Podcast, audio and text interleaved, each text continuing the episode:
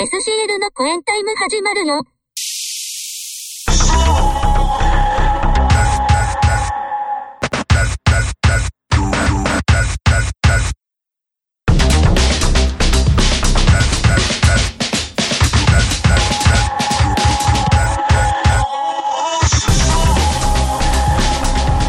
い SCL のクエンタイム4月号。いやうい。えいえいえー今月も全員スカイプということでねお忙しいお忙しいですよね目の前おるもうねお忙しい最近はね、もはう、毎、毎年、毎月はい言ってるかもしれないですけど、はいはいもう時間が経つのが早いですね。びっくりした。なんかいつの間にか4月になってた。4月。4月。早いな早い早い早い。確かに。で早いよおそらくここで気がつけばもう8月、夏になってるし、うん。すぐやね夏過ぎたらもうなんか年末になってる。もう来年の4月やで、気づいたら。もう家だむしろ。いや、もうありえますからね。ほんまやでこれどう、ほんまね、これはどういう理論なのかをちゃんと誰かに説明してほしい、偉い人に。え、ど、どういう、どういうどういうことですか？いや、もうなんで大人になればなるほど、うん。時が経つのが早く感じるのかっていう。そうですそれはもう、日々日々充実してないからですよ。してないからですか？してないから、充実するとね、やっぱりね、一日が長いですよ。そうですか。うんそう、やってる最中はすぐ一日終わりますけど、はい充実っていうのは、はい。はいどういう方向性の充実なんですか？それはもう記憶に残る一日一日を過ごしてるかどうかってことですわ。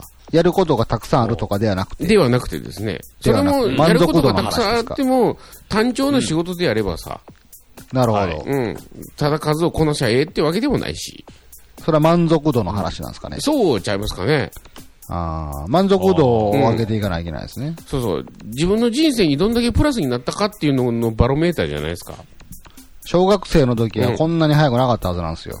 そうそうですねね。一日、え、一日が早くて一年が長かったよね、小学校の時は、ね。長かったですね。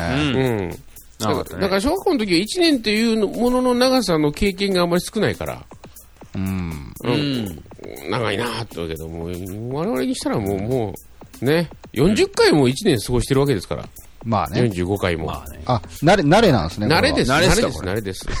はい。一、一年を過ごすということに慣れたから早く感じるそうそうそうそうそう。だから1年を過ごすことになれるというか、この4月ならこんな感じ、5月ならこんな感じと。ほもう一年に不慣れになることはできないんですかね。うおーそらまあ、大人の今。今、今？今そら今の生活のペースをもう満たすしかないんじゃないですか。もう完全に、もうなんやろね、もう、さあ、だやったらいきなり芸能事務所に所属してみるとか。あもう、それがよく、ねよく言うあの、環境を変えるってやつですね。そう、もう変えすぎいうぐらいこう。なるほど。やりすぎもう真逆な方向に行くわけです。そうそう、テレビ業界に入ってみるみたいな、こ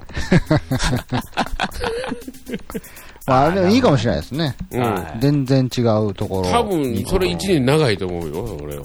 確かに。そうでもねの、その一年苦痛をすごい伴うかもしれないですけどね。まあまあね、苦痛と思不慣れうか、すぎて。うん、人生経験と思うかというところもありますでしょうけど。ああ、いや、今からちょっと寿司、寿司職人目指すっていうのどうですかああ、いいねあ だから、寿司職人特に、特に料理人はいいんじゃないですか？その四季折々の食材っていうのが。出てくるじゃないですか。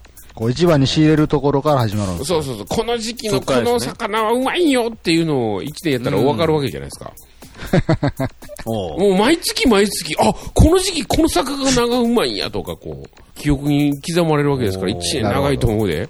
じゃあ、ちょっと俺、寿司職人目指してみようかな。今から？今年は。今から。そうやね、あの、4月、くら寿司4月から。くら寿司 くら寿司こそ1年早そうやけどな。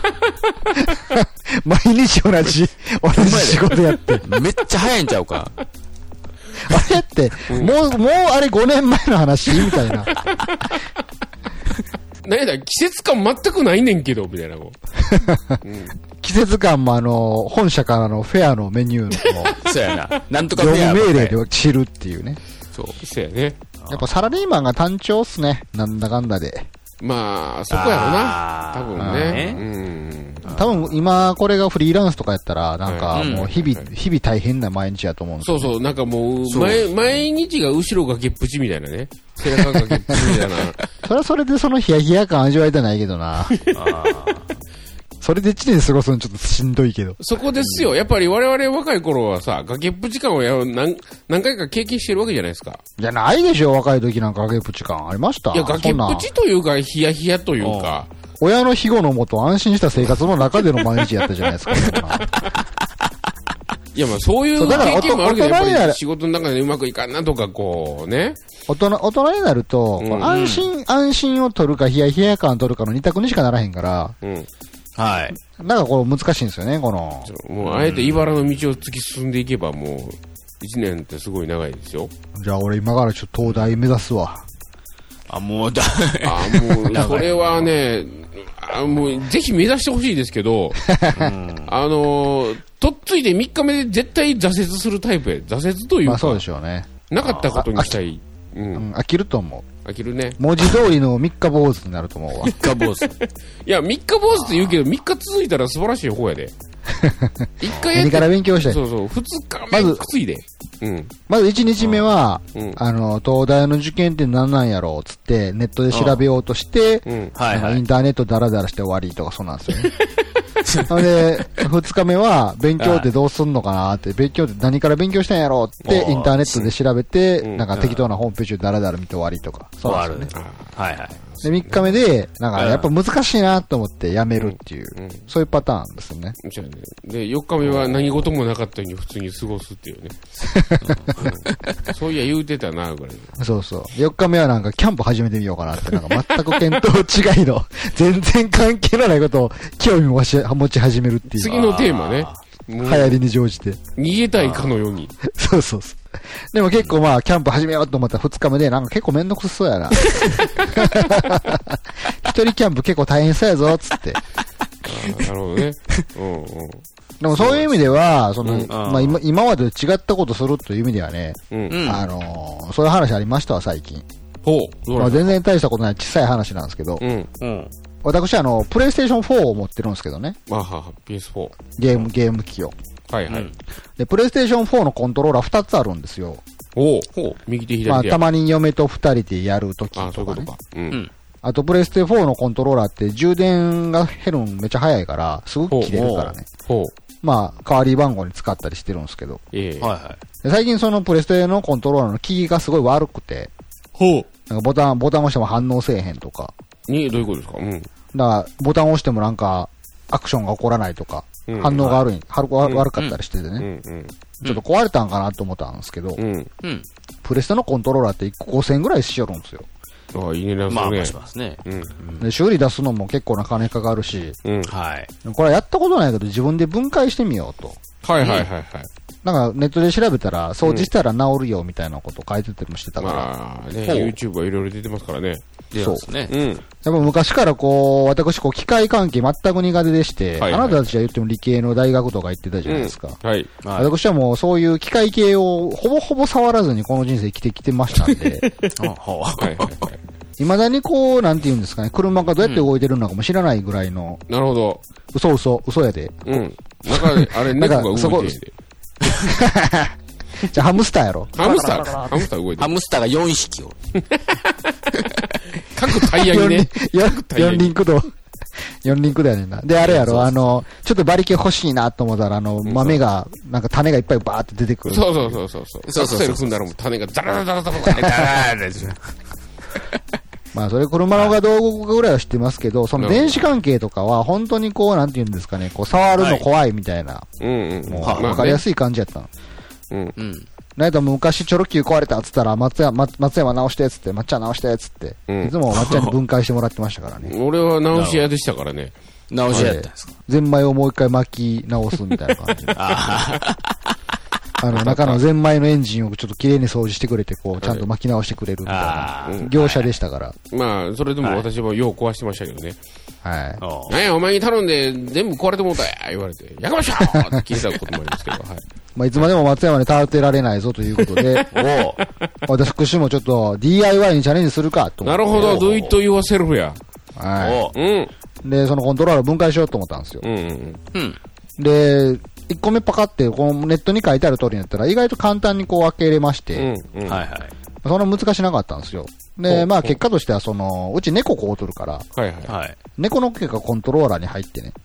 おおなんかあの、そういう、それがあの、電子機器との接触のところを邪魔してるぐらいの感じやったんで、まあ全体になったわけですね。うん。なエアダスターでスススってやったら、うんまあ、普通に治ったんですよ。反応も良くなったし。はいはい。へでな、簡単やんと思って。なんかそんな、思ったほど複雑な機構でもなかったし、全然これいけるやんけ。新しいコントローラー買わんでよかったなと思って。で、1個目治ったから、うんで2つ目もう直そうと思ってうね。ん。調子こいて。そうそうそうそう。うんもう1個目も綺麗になったから、2つ目も楽勝いけるやろと思ってうん、やろうと思ったら、うん。まず一番の難関が、うん。そのプレステのコントローラーって、そのネジでね、その、なんつうんですかね、裏と表でパカってこうかぶさるようにコントローラーが密閉されとるんですけど、はいはい。はい。その裏側にこう、なんていうんですか、あのネジのサイズ、一番ちっちゃいゼロ番のなんかネジ。はいはい。あの、メガネのフレームで使ってるそうそうそう、めっちゃちっちゃいネジで止まってるんですけど、うんうん。そのネジの、ネジ山が舐められてても全然穴がないんですよ。え、なんで舐められてたほう。ネジが舐め、舐めててね、もうなんかドライバーがもうすでに。刺さらないんですよね、なんか。ほう。あ若干舐めかけてたものを無理くりドライヤーでえいってやったらより舐めてしまって、あらまあ。はいもうプラスのところがなんかうんうん丸になってしまったんですあもう最悪や。あー何にも思わ いや、もうこれどうしよう。な舐めたネジを取る方法とかをネットで探したらいっぱい出てくるじゃないですか。ない。はいはい。はいありますね。でも大体その時のネジって、あの、うん表からポコって出てるパターンのネジなんですよね。うん。はい。で、プレステのコントローラーは穴に埋まってる側のネジなんですよ。ありますね。はいはいはい。はいだからネジ山、ネジ山を挟んで引っこ抜くっていうのができひんのですよ。うんうん。はいうんでやべえって、うんもうい、4つあるうちの1個だけがそれなんです。他の3つは取れとるから。あ、取れてるんですか？ほうほほうこれ無理くり引っ張っていけんちゃうかなと思っても意外といけないですよね、ああいうのってね。うんなんかうんがっちりと、はいはいそこだけがもう離れへんのですよ。で、もうはいそっからどうしようと思って、あの手この手でいっぱい調べたんですけど、全然出てこない。なんかあの、ネジ山に、なんかあの、うんうん砂鉄みたいな何かをこう入れて、摩擦を復活させてやったら、とか、うん。なんかうんあるんですよ。なんか、ね、ね、舐めたネジを抜く、なんか液、ボンドみたいあるある、売ってる。ありますねです。はい。結構はいねいい値段するやつね。うん。で、それの前に、なんか瞬間接着剤をつけたらいけるよ、つって。はいはいはい。はいはい、言いますねド。ライバーをネジ山につけた状態で瞬間接着剤をつけて、しばらくしてやったら。摩擦復活するからいけるよとか言ったら、うん。全然もはい。う、ねっちょねっちょになっただけで終わるとか、なるほど。はい。で、その、ネジ山のボンドをやったらいけるよって書いてたから言ったけど、うん。ずりずりなんかこう、うん。細かいザラザラがいっぱいそこら辺に散らばって終わるとかなって、うん。なーねん。と戻って。で、これどうしたらいけんのかなと思ったら、そのね、ネジ山、プラスのネジなんですけど、うんうん。はい。マイナスのネジ山にすればいいって書いてあって、はいはいはいはい。はよくあるね。うんだから、あ。はい。ミノ、ミノで、ミノでコンコンコンって叩いて、うんなんかしてやったらいけるっつって。うん。でもそんなゼロ番のネジとか、ミノで叩くって職人技じゃないですか。できるわけないやろと思って。はい。ですでね。も、その案は採用と思って、うんこううんネジをマイナスのネジ山にしようと思って、うちでできるもので何かできるものないかなと思って、うん。うん。カッターでちょっとずつ切るっていうのを試したんですけど、ほう。肩で切る？はい。カッターでゼロ番のネジの舐めたネジ山を一生懸命削りながら頑張るってやったんですけど、で結構粉がいっぱいシャシャシャで出るから、めっちゃいけるやんと思ったら、全然削れてないと思って、うん。無理ってなって。うん。で、あの手この手で調べた結果、うん。なんか、僕と似たような人がネットにも見つかったんですよ。で、その人は何、なんかダイヤモンドカッターで。強引にネジ山、ネジの頭を、うんマイナスの線をつけるって書いてあって、ダイヤモンドカッター？はそう、ダイヤモンドカッターで。あ。でも、そっかーと思って、ダイヤモンドカッター調べたら、ダイヤモンドカッターだけで4000ぐらいするんですよ。うん、しかもでかいね。そんなもん。本末転倒やんけと思って、うんほんまやね。ししかもあと、コントローラー真っ二つ乗れ買えるね。そうそうそう。うん。で、あーなんかええもんないかなっていろいろ調べてたら、うんどうやらあの、ガラス細工、ガラスのコップの表面とかに傷をつけてアートにする、あれ、うんどこ名前なんて言うんかな？ルーターやね。ルーター。あ、そうそう、ルーター、ルーター。うんありますね。ルーターがあって、そのルーターの先っちょをうんちっちゃいダイヤモンドカッターに付け替えれるやつがあるんですよ。ほう。で、これやんと思って調べたら、やっぱりそれも4000円ぐらいするんですよ。ほんまステントやなって思ってたら、ダイソーにあるって書いてあって、あるあるある。あります、あります、あります400。円ぐらい800円ぐらいで売っとるんですよあるある。ありますね。そう。で、それでもうなんか、もう、もうその日はもう日曜日やったんですけど、もう次の日が待ち遠しくて早く月曜日なれっつって、その日の日曜日は長かったですよね。明日が来るのが待ち遠しいっていう。長かったね。早くダイヤモンド買ったら買いたい。うん。まさに新しい経験やからね。そうそうそう。そう、これで俺の抱えてる問題解決するんちゃうんと思って。で、次の日会社行って、で、ダイソーが8時までやったから、うんもう、その日はもうさっさと定時で仕事になって、めっちゃダッシュで、ワクワク、ワクワクしながらダイヤモンドから帰る。うん。リモコン直さなあかんよで。リモコン出さなあかんから。ほんで、まあ、無事変えたんですよ。うんうんうん。あで、まあ、ルーターの先っちょになんかこんな直径2センチぐらいのダイヤモンドカッターをつけて、はいはい。うんで、ウィーンって回したら、シュンシュン切れていくんですね。お、これめっちゃ切れるやんと思って、これでネジ山行ったらええんやと思って、コントローラーのそのネジ山をウィーンってやったら、うんもう0番のネジやからめちゃむずいんですよ。0番のネジの真ん中にマイナスの線入れさせてかなりの職人芸じゃないですかう。ん。はでもこれやるしかないと思って、わやーってやっていったら、い。うん。あの、コントローラーのくぼんだところにネジが入ってるわけやから、うん。うん思いっきりコントローラーもウィーンって切れていくんですよね、わーって。削れますね。なるほどな。でももうそれは仕方がないと。うん。そこまで掘らないと、ネジそ、ネジの頭にいかへんねんから、しゃあないと思って。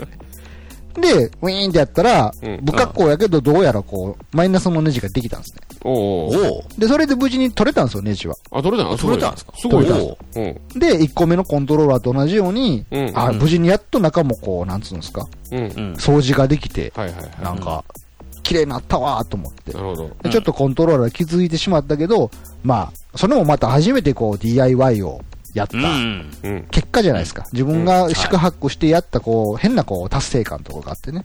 ああ、よかったなと思って。で、しばらくこう、よかったなと思ってたら、しばらく数日後、またコントローラーのボタンが効かなくなってきてるんですよ。え？あ、そうなの？あれ、うんおおかしいぞと思って。なんでやねんと思って、うん。これは、でもまあ、俺は一回これが開けたことがあると。もう直し方知っとる。うん。もうそんな全然余裕余裕って、いつもの通りに開けていったら、うん。なんかその、コントローラーの電子機器と、その、ボタンの接触を司るゴムがちょっとめくれてたぐらいの感じあって。ほう。ああはあはなんかそれをちょっと直したらすぐ復活したんですよ。おう。もう2回目なら手慣れ手慣れたもんですね。最初なんかそのコントローラー分解するだけでもう2時間ぐらいかかってたのが、うん。うん。もうものの10分ぐらいでもう開いてパコってやってしまうっていう。もうちょっと得意げな感じになってたんですよ。なるほど。なんやったらコントローラー作るバイトに行けるぐらいやな。そうそうそ。そうもうなんやったら、あの、送ってくれたら直しますぐらいの感覚ですよね。お。ちょっと待って、でもコントローラー切り刻まれんねやろ、ちょっと。いや、ネジが舐めてなかったら、普通に。ああ、ね、そういうことねああ、なるほど。そういうことやね。ただ、ネジ、舐めたネジのコントローラーも俺はもういけると。ああ、ちょっとなぜならもう、うん。800円のダイヤモンドカッターがある限り。舐めたネジはもう怖くないわけですよ。いつでもマイナスにできるからね。はい。もう慣れたもんやと。うん。って思ってたら、また数日後なんかまたボタンが効かへんくなってきおお、どないやこなんでやねんと思って、で、またパカって開けたら、うんその、コントローラーの中の電子機器、あの、基板があったら、うん。はい。そこにまあいろんな線があって、ハンダコで付けられてるじゃないですか。うん通常なんか電子機器って。それとは別に、なんていうのあの、ププラプラのなんかフィルムみたいな電子基板があるんですよ。リあるね。リボン、リリボン、リボン基板ってやつなんですかね。うん、うんえっとね、はい名称がよくわからないですけど、フィルムのやつねフィルムみたいな、そうそう、ハンダゴテとかでよく見る電子基板じゃない、うんパッと見ただのセロハンみたいな感じの。はいそこになんか線がいっぱい書いてあって、はい。はい。なんかそのフィルム基板、うん。どうやらこれが、なんかよろしくないらしいと。ほうほう。なんかこう分解した状態で、なんかプレステつけてボタンをカチカチいじってたら、うん。うんどうやらこの左のこの特定のボタンだけの効きが悪い。うん。うん。でどうやらこの特定のボタンにつながってるこのセロハンのフィルム基板が良くないらしいってなって、うん。でさすがにこうなるともう買い替えれないんじゃないかな。な、な直せないんじゃないかなと思って、うん買い替えしかないんかと思ってたんですよ。ほらもう調べてみるとね、最近やっぱすごいですね、インターネット時代。アマゾンでね、フィルム基板だけ売ってるんですよ。すごいね。あ、あるんや。なんかあの、P- PS4 コントローラー用のフィルム基板っていうのが別途売ってて、うん。へまあメイドインチャイニーズなんですけど、もうアマゾンだけでそのコントローラー作れるね。作れますよ。で、これはええわと思って400円ぐらいやったから。あはい。おお。でこれはいけるわと思って、うんもう、もう、俺得意げになってるからね、PS のコントローラーに関してはもう、達人みたいな、まあはい。お中身までいけるもんな。そう、全然怖くないから。うん。でもう頼もうかって頼んだんですよ。じゃあもうまたそっからワクワクですよね。早く到着せえへんから。はいそうですね。なんか一応 made in Chinese でなんかチャイニーズからの出荷ですってなっとったから、なるほど。一週間ぐらいかかりますって言われて。うん。もうその時はもうワクワクですわ。うんほんで、なんかこの自分の手で、なんていうんですか、こう、物が直っていくっていう感覚は、うん結構生まれて初めてかもしれないなと思って。うん。ああ、そう。おもう今までは壊れたら捨てるとか、新しいの買うとか。うん。まあ、機械物に関してはもう全然触れずに来てましたからね、今まで。おー、なるほどねね。。これは素晴らしいことだと思って。うんうん。で、ワクワクの毎日を過ごしてたらもう届いたんですよ、そのフィルム基板が。おー、すごいね。はで、こう、めくってみたら、うん。フィルム基板が、うん折り曲げられてて、折り目ついて、折り目ついとって、はい。なんやねんと思って。うん。うん。で、アマゾンのそのレビュー見たら、うんなんか、フィルム基板は使えたんですが、郵送時に折り曲げられてて残念ですとかレビューに書いてある。その通りやな。ふざけんなボケとか思って。うん。うんで、折られてるんですよ。ちゃ、折ったらあかんやん、これと思って。うん。はい。でもまあ、しゃあないわと思って、うんその、もともと PS コントローラーについてたフィルム基板をこう引っこ抜いて、はいはい。うんその買ったフィルム基板を一生懸命こう、ちまちまちまちまこう設置したら、うん治ったんですよ。おー、すごいな。うん。さすが。だから、あ、俺曲がっててもいけるんやと思って、うんうんうんその効かなかったボタンも押したらアクションが起こるようになって、うん。で、素晴らしいって、もう俺、どこまでもいけんちゃうかと思って、これは。うん。ほんまにコントローラー屋さんになれるわと思って、うん。うん。まだこう数日後うん経ったら、また効かんくなったんですね。おー、またな。またさっきと同じ、同じ左のボタンの特定のボタン効かんくなって、またこう同じとこなってるもうあいつやうん。おでも俺はもう数々の経験をしてるから知ってる。うん。うん。まず猫の毛が挟まってるパターン。うん。はい。接触部分のゴムがめくれてるだけのパターン。うん。はい。で、基板自体が壊れてて、なんかそれを取り替えたらいけるパタうん。はい。何も怖くない。もうこれ以上の、こんなちっちゃいコントローラーの機構の中で、それ以上のトラブルなんかありはせえへん。うん全然些細なことでいけるはずと思って、うん。またこう、コントローラーを分解するとこが始まったんですけど。やっぱここで慣れっていうのが怖くてね、なんかこう、うん？なんか一番最初はちゃんと机の上をきれいにして、うん。その中でこう、なんかあの手元を照らすライトをちゃんとつけて、こう、なんか丁寧に分解してたんですけど、はい分解するとこの過程は慣れてるから、うん。はいもう全然こう膝の上とかでぐいぐいこう分解しようとしてたんですよ。はいはいはいはい。はで、えいってパカッと開けたら、その瞬間中の基板がズリーンゴーンって落ちて、うんなんか地面にバンとしたら、うん。あの、プレステのコントローラーってジャイロセンサーついてるんですよね。ほうほうはいはいほうほあの、コントローラーを左に傾けたら左に、あの、キャラクター行くとか、うんそういう感じのジャイロセンサーついてるんですけど。そのジャイロセンサーの司る重りがぶっちんちぎれてコロコロって転がっていなあ、もうって、最悪や。うん。全然コントローラーが使えなくなってきちゃったんですよ。まあ、コントローラー使えるんですけど、ジャイロセンサー使えなくなってしまったんですよ。あなるほど。なんやったら自分の手で最初の症状よりもより重い症状にしてしまったんですうんで、あげくの果てにその左のコントローラー、左のそのボタンが効かなかった部分も、うん。結局折れ曲がってたフィルム基板のせいやって、なんやねんってなって。お。で、そこでもうそこからこう探求するモチベーションがグーンってなくなってもうて、そのまんまにしているっていうのが今の状態なんですけどね。だからもう、その二つ目のコントローラーは、左側のボタンが効かないのと、ジャイロセンサーが壊れたから左に傾けても左に行かないっていう、なんか左半水、半身不随みたいな感じの コントローラーになってしまったんですよ。俺はもうこれ以上いけないと思って諦めたっていう話です。はいはい。なるほどな。それは何もう、ゲーム、じゃあコントローラー新しく買ったりとかしてないです種類に出したりとか。あ、種類はもう出一応ね、そ、の、コントローラー、なんうんか、その左の特定のボタンさえ使わなければ操作はできるから、ああ、そうなの？ああ、それさえ使わんかったね。はい、最低限の操作はできるからね。うんうん。ああ。まだあるんですけど、うん。多分ゲームでそこのボタンを使うってなった瞬間何もできなくなるっていう。その PS4 で結構 Amazon プライムとか見れるから、うんうんうん。ああ、そうか。そういうのを見るときはその壊れた方のコントローラーでやって、ゲームをするときは、あの、もう一個のちゃんとした直してる方のコントローラーを使い分けるというめんどくさいことになってます。ああ、なるほどね。ああ。ね。あの、プレイステーションのそのコントローラーってごめんなさい、あの、今見てないからわからないんですけど、まあ、全部ボタンなんですか？その、ボタン、ジョイ、ジョイ。スティックみたいなのがついてない？あ、ジョイスティックもついてますよ。ああ、もうんついてんねん。じゃないですおー。えうちその、ニンテンドースイッチなんですけど、ええ。えで、リモコンが4つあるんですね。ええ。標準のやつで2個ちょっと追加して。はい。まあ、ニンテンドースイッチのあの、ジョイコンのこの、ジョイスティックもよー壊れるわ。よう壊れる、あれ。まあ、チャチうですからちも壊れた。ね。もうすぐなんか勝手に、そう勝手に動くんですよ。動き出すの。勝手に動いたで、キャリブレーションとかこうね、調整とかできるんですけそうど、、あるけどもうおも。かしくなったやつはもう勝手にもうツーって、そう。ツーいくんで。あ、すぐ壊れる。4つ全部変えたわ、俺、この前。うん。俺も変えた。うん。うちの甥っ子なんかは、あの、任天堂プロコントローラーっていうのを持ってますよ。なんかプロコンもうちありますよ。なんすか、それ？なんかべ別物で売ってるんですか？スイッチの端っこについてるちっちゃい、ちっちゃいやつじゃなくて、もう別売りのちゃんとしたコントローラー。ああ、そうなんや。へえ。やっぱその端っこについてるちっちゃいやつは、こう、すぐ壊れるみたいやから。そうやね。もう、もうその4つ全部、とりあえず全部変えたわ。え？分解して直しなさいよ。えーだからそのあれ、そのパーツだけやで、もちろん。ジョイスティックだけ4つ全部変えたで。ああ。あれ、ジョイスティック、そ、うそう、あの、アマゾンで分解したん1です個、え、じゃあ2個で500円だから。2個でなんあるね。なんか買って、全部変えて。そう。で、この前、あのーまたおかしくなった、ああいうからさ、うん。アマゾンで注文したら、1ヶ月届けへん。あ、そうな。工場止まっとるから、向こうの。あ、そうか。触れんとこ思ったけど。あ、そうそうそうか。コロちゃんで止まっとんねん、コロちゃんで。ああ。うんうちもだからもう、プロ、プロコンと両方使ってるだからもうーん。ね、コントローラーもね。う。ね昔はボタンとな、十字キーだけやったのにな。え。だけやったのかな。もう今今考えたら、うん当時のファミコンの機構なんかめっちゃなんかシンプルな。そうですよね。いや、そうよ。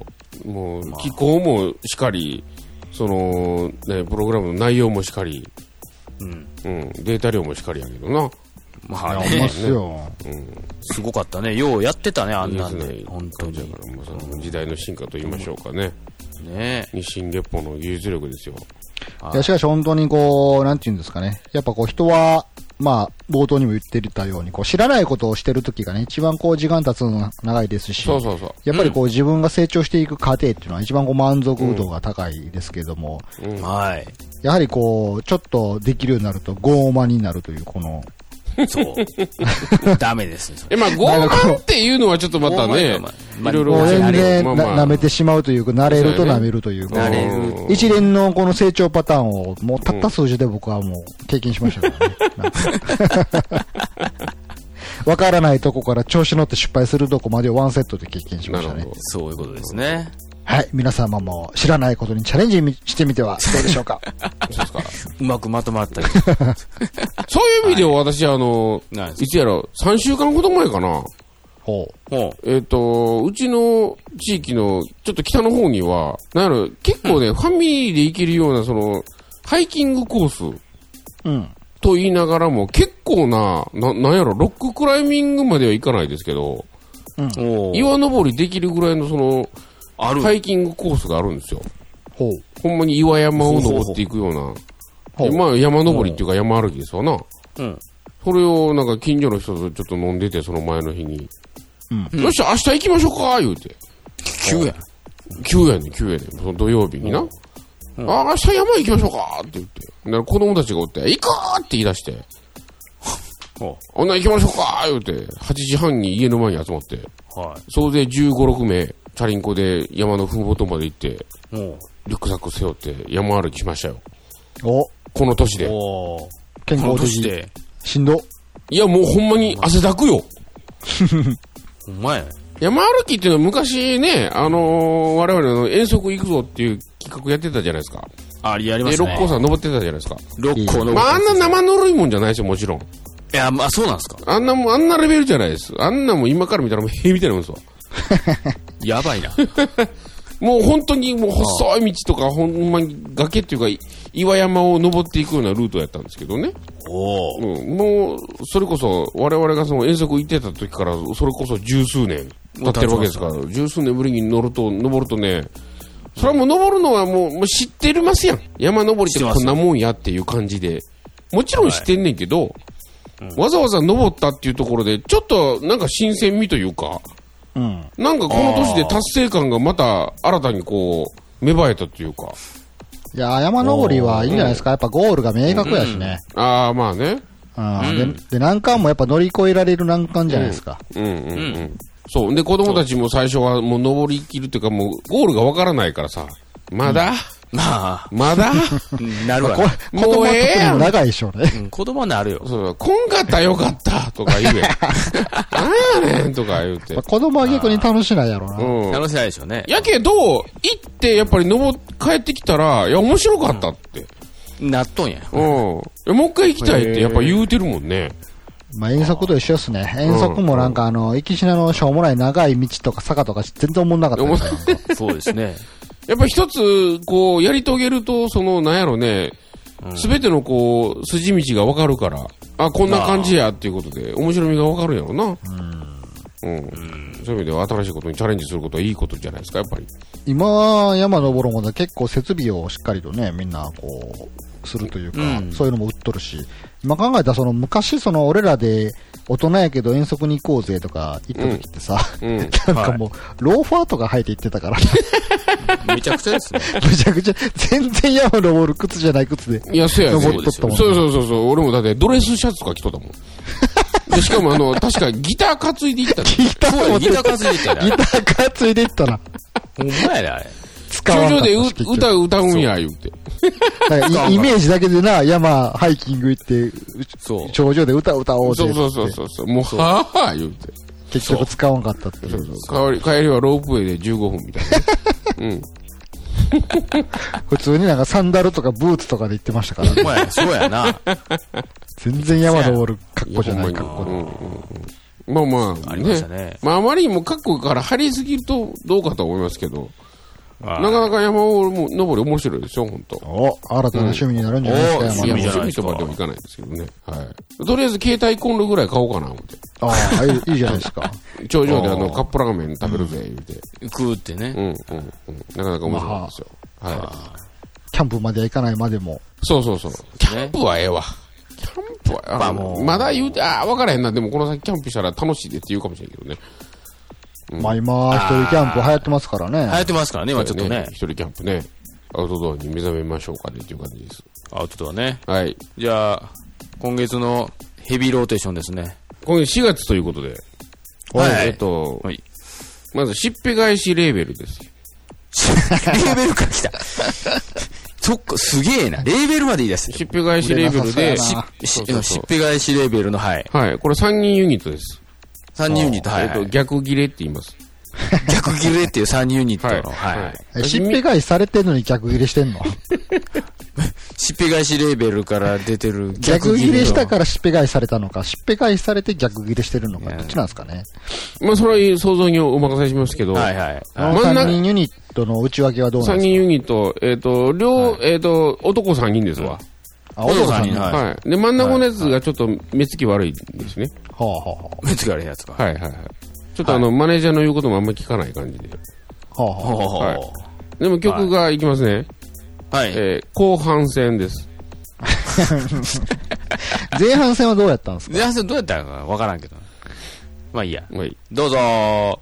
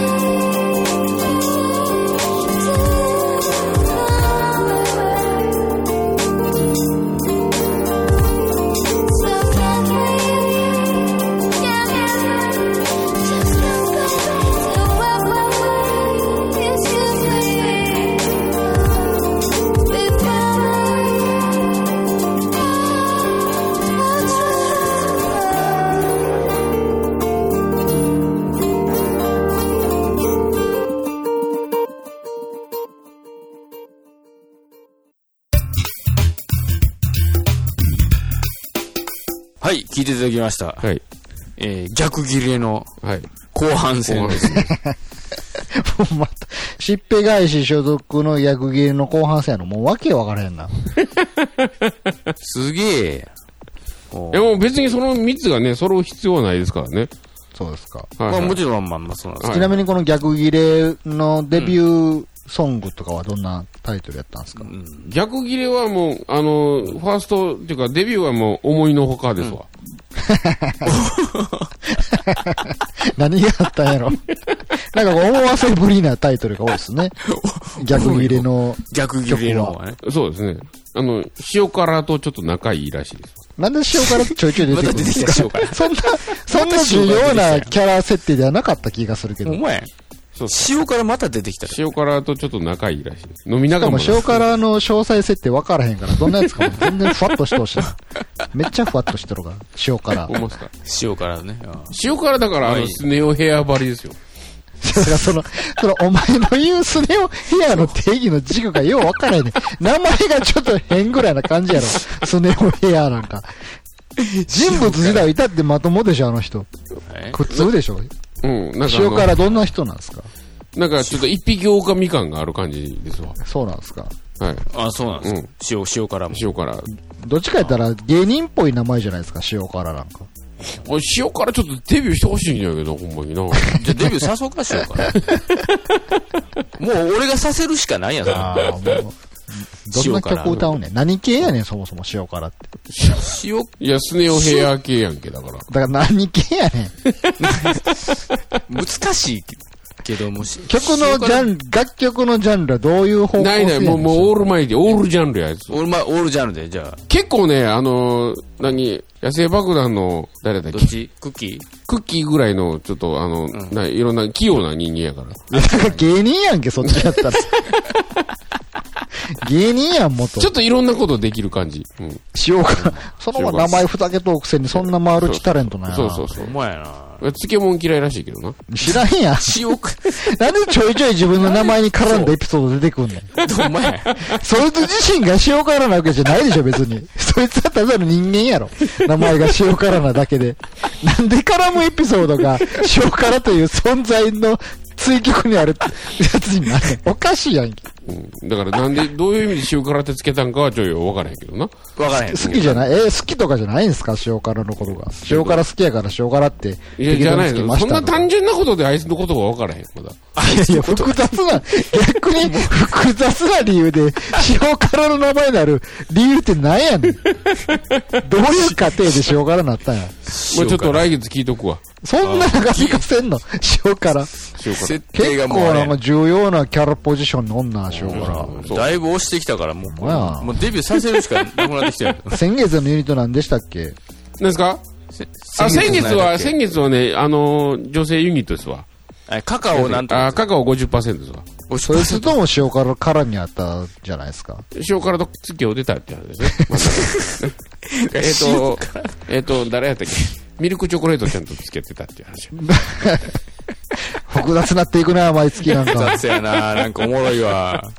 え、今回、今回の奴らとはどういう関係性でしたっけ？えっと、今回、飲み仲間です。逆、えー逆逆に、逆にの真ん中の目つき悪いやつと飲み仲間です。飲み仲間。目つき悪いやつと飲み仲間なんですね。そうそうそう。あーまあまあ、塩辛がいつデビューするのまあね、どんな曲かもわからへんし、どんな人間像なんかも見えてこへんし、か名前だけ、名前だけの存在感やからね、今回。これ、これなんかもうね、今んとこはね。相関表作ってから俺も分からんようになってくるな、これ。まあほん、まやね。これほんま1年かけてストーリー作ろう、俺、ほんまに。で、マジで塩辛デビューさせたのか。ロゴとか考えようかな、しようか 無意味に考えてや、ロゴとか。な。うん。まあ、できそうやけど。ちょっと面白いの。新しいな、新しいパターンやな。コエンタイムで俺らが絡まんとして、別のやつが出てきて、そいつがデビューするっていうパターン。バーチャルアーティストでね。まあ今更やな、なんかもう。まあ、さらやけどね。塩辛デビューさせた塩辛そんな重要なキャラや思ってなかったわ、なんか。うん。ありがとうございます。はい。はい、じゃあエンディングでーす。あよりがとうございます。えー、っと、ツイッターとかではアナウンス出てるんですけども、えー、私の新しいアルバムがはい。出ることになりまして、おえー、5月13日にうん。発売になります、うん。えー、ギターショーの、えー新しいアルバム、うん。えー、12 Promises Made with Her というちょっと長いタイトルになってしまいまして、何言ってるか分かんないですね。どういう意味ですか ?12 モンキーズでしたっけ？日本語で訳すと、えーと、彼女と交わした12の約束です。おっていうことなんですけども、まあ別に特にこう、これっていう意味はあんまないんですけど、曲が単純に12曲っていうだけなんですけど、なるほど。なるほど。そこ、うん。で、えーと、それが5月13日に発売になります。で、えーと、アマゾンの方ではもう予約は始まっております。はいそでちなみにそのアルバム名とか誰が決めるんですか？私ですよ。ああ、ほんまですか？ええそんな、なんか、こじゃれた名前とかつけるんですか？やっぱり。こじられた名前。だって、ごめんなさい。これ、こっちはガチですから、だから。いや、この塩辛もガチやよ。いや、塩辛知らんし、もう。だから、塩辛今から、こう、させる、デビューさせていくから、まあなんかするけども。どうしよう。な私横文字らで、マックスソルトかなんかにしようか。ソルトマックスかなんか、か、なんかこちょ、わ、ちょっと何言ってるかわかんないですけど、あそこは。はい。で、まあまあ、アマゾンはもう予約が始まっております。で、えっ、と、タワレコはまだちょっと、どこでどうなるかがよくわかんないんですけど、通常で行くとまあ、関東近辺のタワレコはそこそこ入ってる。関西も入るでしょうね。っていう感じですかね。う。なるほど。まあ、ぜひぜひ、よかったら買っていただきたいと思います。ね。まあ、あの前作よりは、出来はいいと思いますよ。お言っちゃってしまってますけど。うん。これは、デジタルミュージックはないですか、ちゃんとあります。えー ?CD じゃなくても買える。CD じゃなくても買えますね。えっ、と、いわゆる高音質のやつもあるし、多分、サブスクもすぐ上がるんじゃないんですかね。ちょっとわかんないんですけども。今はまだデジタルミュージックないな。今どうかな？アマゾン、えっ、と、iTune はあるかな？iTune はあると思いますね。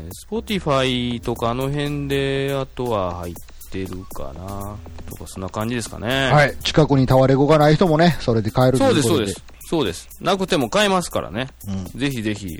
で今回はもうあの、歌物なしの全部、がっつり12曲、えー曲だけでもう、誰の力も借りずに、まあ、それは嘘なんですけども、何やそれ？若なんでそんなちょっとした嘘ついたんや？若干ちょっとあの、サポートはいただいてるんですけど、あ、でも歌物はないです、今回、マジで。はい。ぜひぜひ、お買い上げいただけたらと思います。今、なるほど多分、まだちょっとあんま視聴とか、ツイッターでまだ1曲しか上がってないんですけども、今現時点ではですね。はい。また今からいろいろ出てくると思います。はい。はい。はいそんな感じですね。はい。えー、SCL のコエンタイム4月号、ギターシコバード、沢田と、い。山登り大好き、いいってあ、大好きだったんや。あーさよなら。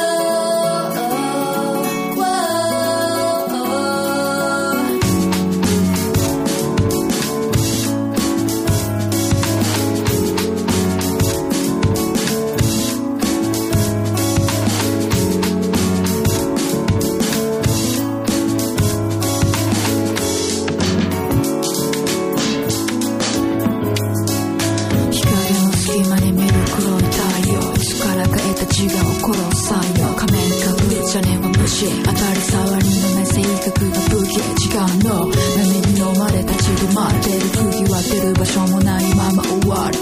傾いて壊れそうだしそう。正当化すれば皆ヒーロー。